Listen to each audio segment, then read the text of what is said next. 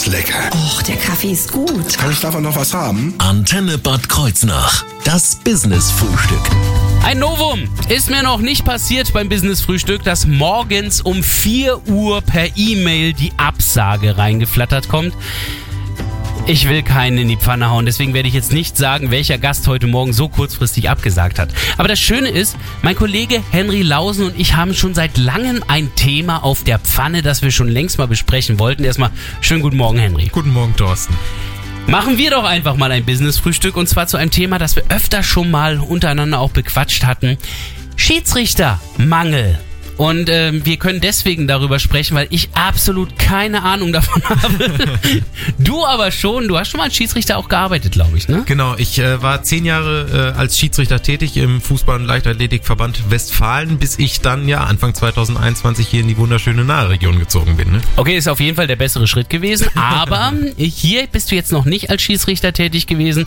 Kein Wunder, dass es jetzt Schiedsrichtermangel gibt. Nein, den gibt schon seit geraumer Zeit. Und genau über diese Problematik sprechen wir, aber auch darüber, was macht überhaupt ein Schiedsrichter und von welchen Sportarten sprechen wir. Alles das gleich Thema im Business-Frühstück. Ich bin Thorsten Subert. Schönen guten Morgen. Das Business-Frühstück. Nur auf Antenne Bad Kreuznach.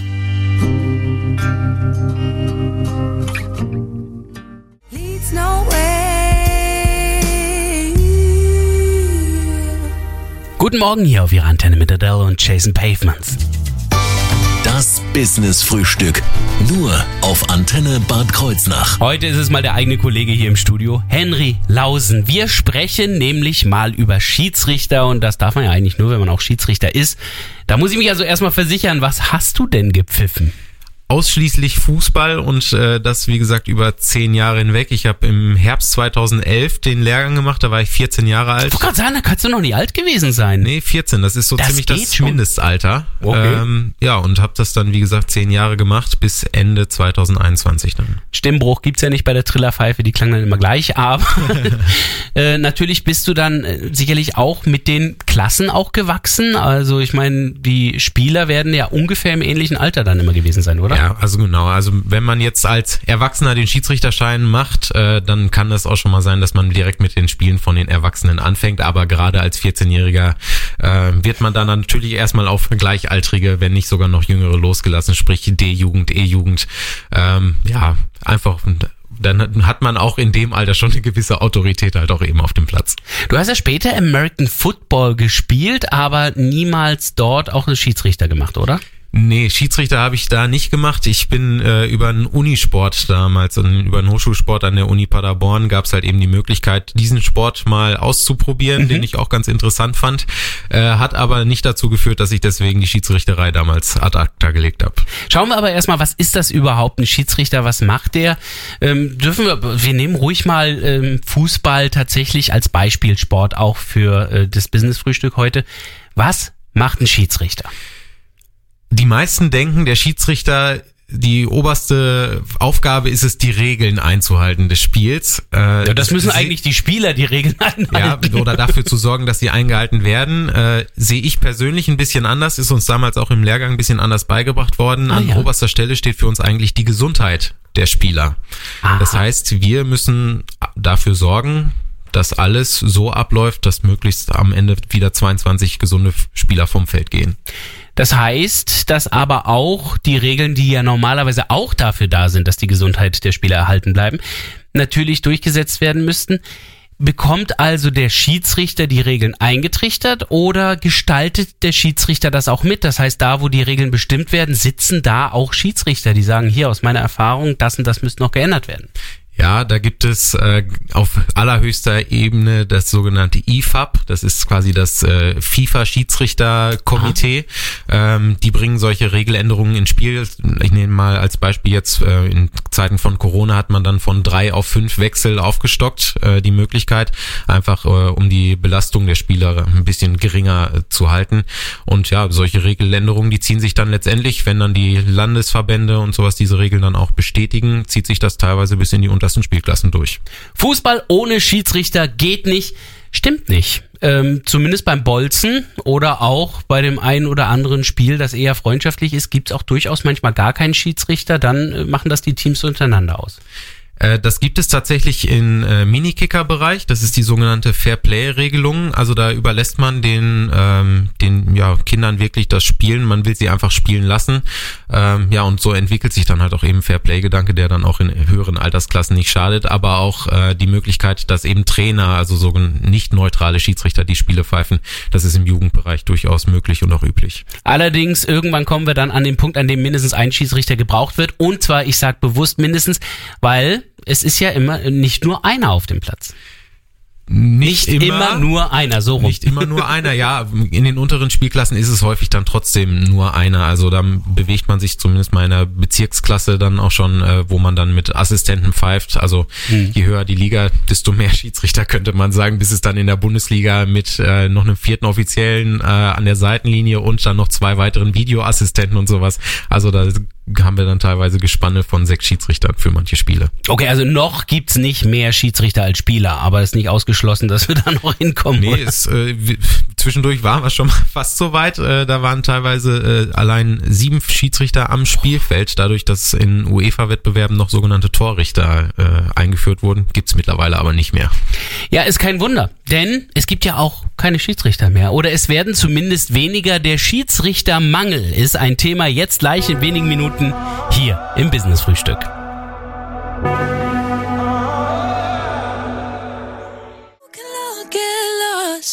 Guten Morgen, Gail haben Sie gerade eben gehört. Das Business Frühstück. Nur auf Antenne Bad Kreuznach. Wir sind jetzt bei ABC des Schiedsrichterwesens, denn gerade erst vor einigen Wochen ging es durch die Presse, dass also auf der Bundesebene gerade wieder ein sehr akuter Schiedsrichtermangel herrscht. Einige Spiele schon abgesagt werden mussten, weil kein Schiedsrichter da war und äh, Corona ja überhaupt die ganze Sache nochmal richtig angefeuert hat in den letzten zwei Jahren.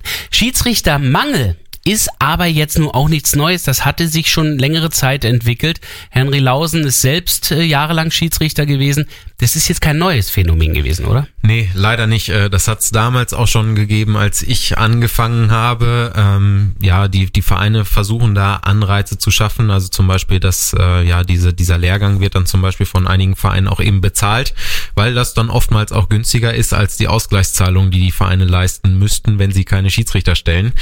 Ah. Ähm, und natürlich hat es natürlich auch noch andere Vorteile, äh, Schiedsrichter auch zu sein. Rein persönliche Vorteile, würde ich sogar sagen.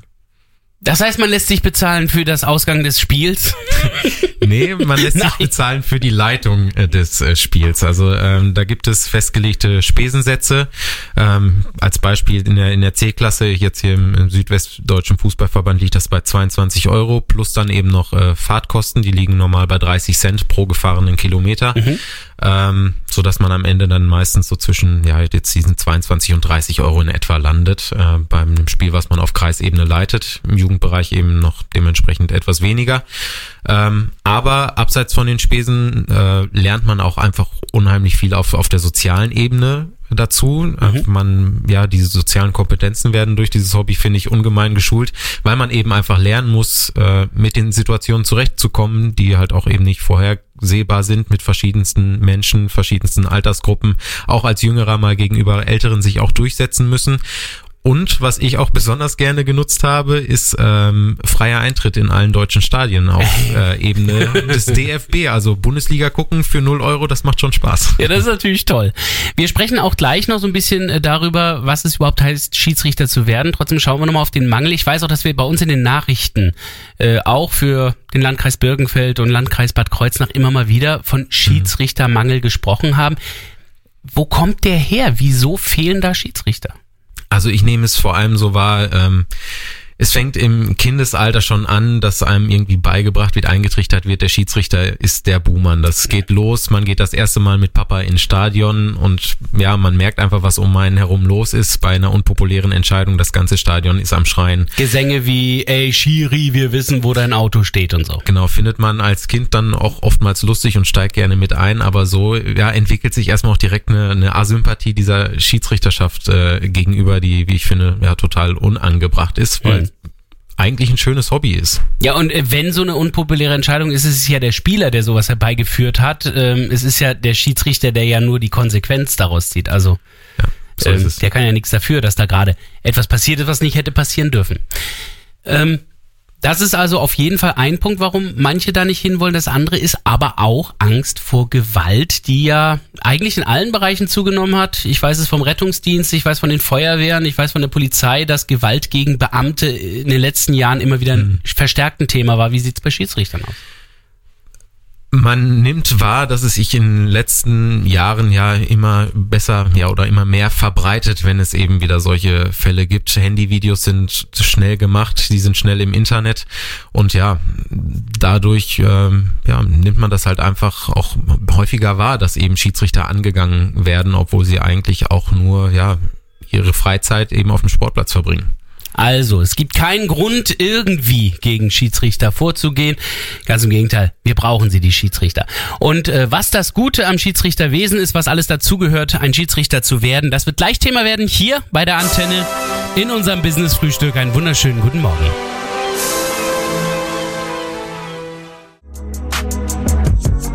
Glass Animals und Heatwaves auf ihrer Antenne. Das Business Frühstück. Nur auf Antenne Bad Kreuznach. Ich hätte nicht gedacht, dass ich nochmal lerne, Schiedsrichter zu werden, aber ich habe gerade einige wichtige, grundlegende Kenntnisse darüber erlangt. Schiedsrichter sind heute unser Thema, denn es gibt einen Schiedsrichtermangel. Und das nicht nur bundesweit, sondern natürlich auch hier bei uns an der Nahe werden immer wieder Schiedsrichter gesucht. Henry Lausen ist ein solch, ja, muss man sagen, fehlender Schiedsrichter, denn du bist im Augenblick nicht dabei zu pfeifen. Könntest es es aber, denn du hast ja den Schiedsrichterschein mal gemacht. Ich habe den Schiedsrichterschein mal gemacht und ich, ähm, ja, ich müsste wahrscheinlich aber trotzdem nochmal wieder eine Prüfung jetzt erneut ablegen. Ich müsste wahrscheinlich nicht nochmal den kompletten Lehrgang machen, aber zumindest mal eine Prüfung, die sowieso auch in einem jährlichen Turnus dann bei den Schiedsrichtern ansteht, äh, als jährliche Leistungsüberprüfung einfach. Boah, da sind wir aber auch schon mal im Thema, was ein solcher Schiedsrichter alles mitbringen muss.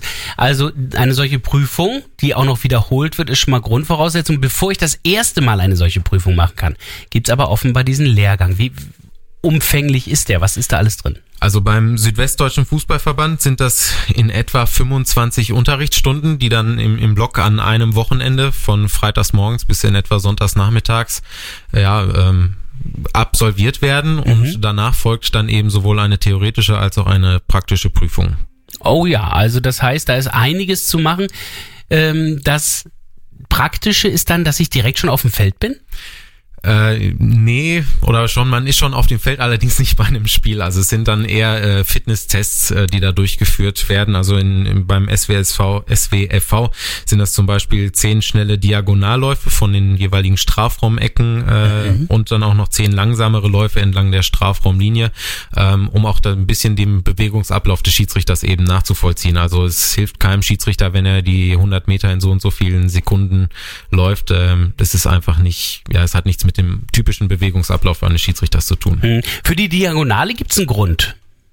Äh, gibt es, äh, denn ja, es ist ein bisschen die Optimallinie äh, nachempfunden, die der Schiedsrichter normal läuft. Ähm, man versucht nämlich immer, wenn man Assistenten hat, das Spielgeschehen eben zwischen sich und den Assistenten zu bringen, ähm, damit zwei Leute einen möglichst guten Blick auf das Spielgeschehen haben, aus eben zwei verschiedenen Blickwinkeln, um die Situation richtig beurteilen zu können. Mhm. Ähm, der theoretische Teil, das kann ich mir vorstellen, sind hauptsächlich so die Fußballregeln. Genau, es sind äh, insgesamt 30 Regelfragen. Wow. Äh, zehn davon äh, sind Multiple-Choice-Fragen, also da hat man noch die Wahl. Die anderen 20, die müssen dann frei beantwortet Okay, ist wie werden. eine Führerscheinprüfung. So ungefähr. ähm, also bei diese freien Fragen, äh, da geht es in der Regel erstmal um Spielfortsetzung. Wie geht es weiter nach dieser Situation, die in der Frage ges äh, geschildert Ah, wird? ja. Und dann eben noch die persönliche Strafe. Sprich, muss ich dann noch eine gelbe oder vielleicht sogar rote Karte für zücken. Das äh, ist sehr viel Theorie. Eigentlich hat Fußball dann wie viele Regeln normalerweise? Offiziell sind es äh, 17 Regeln. Das geht in, in, eigentlich. Ja, es ist so in, in etwa ein Zentimeter dick, das Regelbuch im DIN A5-Format. Äh, aber die Schrift ist auch nicht so besonders groß. also die Regel heißt dann zum Beispiel äh, das Spielfeld und darin sind dann alle möglichen Maße geregelt, wie breit, wie lang darf ein Fußballfeld sein, welchen Radius hat der äh, Mittelkreis und sowas. Das weiß ein Schiedsrichter alles. Ich meine, der Schiedsrichter hat diese ganzen Fußballfeldmaße im Kopf. Zumindest mal den Radius vom Mittelkreis sollte man als Ja, Schiedsrichter wissen. Der beträgt 9,15 Meter. Das kommt aus dem Englischen, aus dem Mutterland des Fußballs, 10 Yards. Ähm, denn das ist auch der Abstand, die die Mauer zum Beispiel beim Freistoß eben entfernt stehen muss. Deswegen sollte man diese 9,15 Meter als Schiedsrichter schon mal im Kopf haben. Okay, aber ähm, das Feld jetzt, weil das ist ja von bis und so weiter, die, die sind nicht alle genau, ich meine, die kann man ja nachlesen, wenn man es Ja, braucht. da, da gibt es äh, Toleranzmaße. Das ist aber auch was, wo man als Schiedsrichter davon ausgeht, wenn man dann eine halbe bis Stunde äh, vorher am Sportplatz ist, dass man davon ausgeht, dass die Maße äh, ja regelkonform sind. Vollkommen klar. Ähm, was es bedeutet, diesen Schritt zu unternehmen, ein Schiedsrichter zu werden und ähm, wie man diesen Schritt überhaupt erstmal geht, all das wird Thema gleich werden hier im Business Frühstück.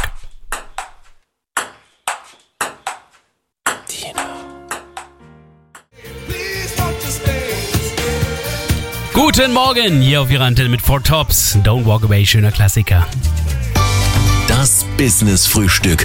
Nur auf Antenne Bad Kreuznach. Es gibt Schiedsrichtermangel, auch hier bei uns an der Nahe. Es gibt äh, Schiedsrichterausbildung und die Möglichkeit, Schiedsrichter zu werden. Also, ja, warum haben wir dann nicht lauter Schiedsrichter? Es wird Zeit, dass es mehr werden.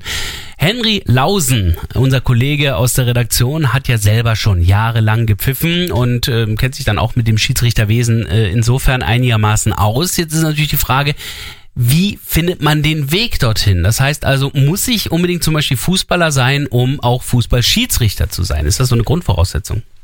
Nein, äh, es hilft natürlich, äh, wenn man selber Fußball gespielt hat einfach, weil man dann ein besseres äh, Spielverständnis hat und ein bisschen mehr auch weiß, was am Spieltag am Sportplatz dann auch wirklich abgeht.